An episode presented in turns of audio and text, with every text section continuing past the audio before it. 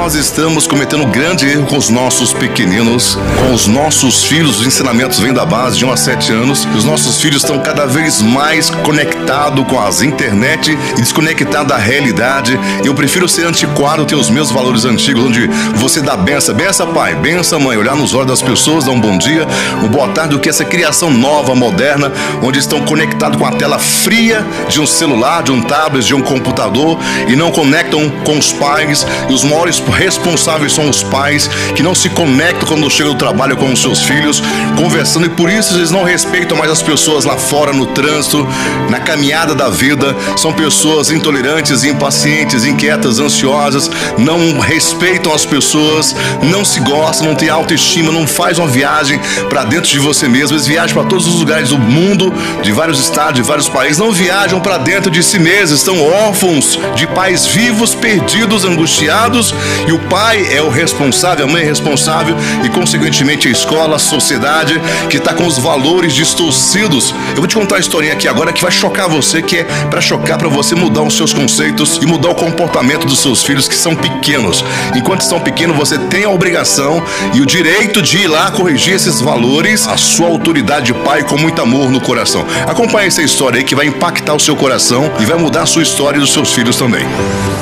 Já não sei que datas estamos, nessa casa não há folhinhas. E na minha memória tudo estava revolto, as coisas antigas foram desaparecendo e eu também fui sem que ninguém se desse conta. Quando a família cresceu, trocaram-me de quarto, depois passaram-me para outro menor ainda, acompanhado das minhas netas. Agora ocupo o anexo do quintal de trás. Prometeram-me mudar o vidro partido da janela, mas esqueceram-se. E as noites que por ali sopram um ventinho gelado aumenta mais as minhas dores reumáticas. Um dia à tarde dei conta de que a minha voz desapareceu. Quando falo, os meus filhos e netos não me respondem. Converso sem olhar para mim, como se eu não estivesse com eles. Às vezes digo algo, acreditando que apreciarão os meus conselhos, mas não me olham nem me respondem. Então retiro-me para o meu canto antes de terminar a caneca de café. Faço isso para que compreendam que eu estou triste e para que me venham procurar e me peçam perdão. Mas ninguém vem. No dia seguinte disse-lhes: Quando eu morrer, então sim, vocês irão sentir a minha falta. E meu neto perguntou: Estás Estás viva, vó? Estive três dias a chorar no meu quarto, até que numa certa manhã um dos netos entrou para guardar umas coisas velhas. Nem bom dia me deu. Foi então que me convenci de que sou invisível. Às vezes os netos vieram dizer-me que iríamos passear no campo. Fiquei muito feliz. Fazia tanto tempo que não saía. Fui a primeira a levantar, quis arrumar as coisas com calma. Afinal, nós velhos somos mais lentos. Assim arranjei-me a tempo de não atrasá-los. Em pouco tempo, todos entravam e saíam correndo da casa, atirando bolas e brinquedos para o carro carro, eu já estava pronto e muito alegre, parei na porta e fiquei à espera. Quando foram embora, compreendi que eu não estava convidada, talvez porque não cabia no carro. Senti que o coração encolhia, o queixo tremia, como alguém que tinha vontade de chorar. Eu os entendo, são jovens, riem, sonham, se abraçam, se beijam, e eu? Antes beijava os meus netos, adorava tê-los nos braços como se fossem meus, e até cantava canções de embalar que tinha esquecido. Mas um dia minha neta, que acabara de ter um bebê, me disse que não era bom que se os velhos beijasse os bebês por questão de saúde. Desde então não mais me aproximo deles, tenho tanto medo de contagiá-los. Eu não tenho mágoa deles, eu perdoo a todos. O que culpa tem eles de que eu tenha me tornado invisível?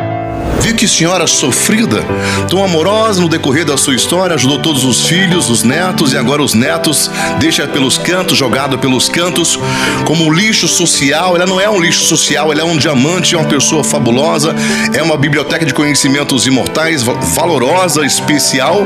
E as crianças aprenderam a desprezar os mais velhos, a desprezar os mais simples, as pessoas mais simples, por isso tanto preconceito que já vem da base, as pessoas precisam respeitar os mais mais velhos.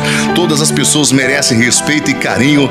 Ouça com os ouvidos, ouça com o coração. Preste atenção nos olhos das pessoas quando a pessoa estiver falando. Ela estava ficando invisível, não era mais enxergada pelos netos, pelos parentes e virou a sucata, virou um lixo social. Não pode. Isso é anular o ser humano, anular toda a sua história e existência. Você e ninguém pode fazer isso. As pessoas respeitam mais a etiqueta, a roupa, onde moram, o que fazem, do que a própria essência. A etiqueta é mais importante do que a alma da pessoa, o espírito, a personalidade.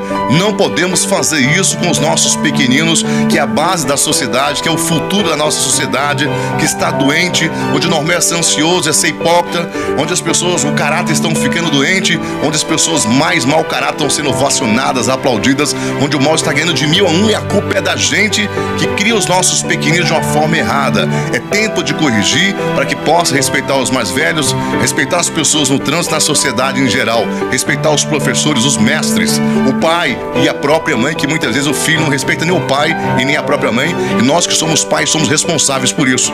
Autoresponsabilidade. E assim as pessoas vão ficando com nervo, a flor da pele, passando por cima, até causando morte por ignorância, por falta de maturidade, sensibilidade. Vamos desacelerar. Pessoas que respeitam, que amam, que olham, que conversam, que interagem, que tem os momentos festivos, as confraternizações, mas sempre todos iguais no mesmo nível, como fazia Jesus Cristo, tratava uma prostituta como uma rainha, um leproso como um rei, que você trate bem as pessoas, amar o teu próximo como a ti mesmo. O que é que você faz para você? Faz para as outras pessoas. Se você gostou aqui desse vídeo, compartilhe com seus amigos. Eu sou Aldemir Borges, publicidade, sou locutor publicitário aqui do Guará 2, Brasília, Distrito Federal, sou instrutor de oratória, pesquisador da Humana, palestrante motivacional de alta performance. Eu sou autodidata. Dá meu like, inscreva meu canal e que Deus te abençoe abundantemente e poderosamente todos os dias da sua vida. Gratidão e perdão sempre, meu Deus. Gratidão e perdão sempre, meu Deus. Gratidão e perdão sempre, meu Deus. E assim é, forte abraço, beijo enorme, tchau e até o próximo encontro.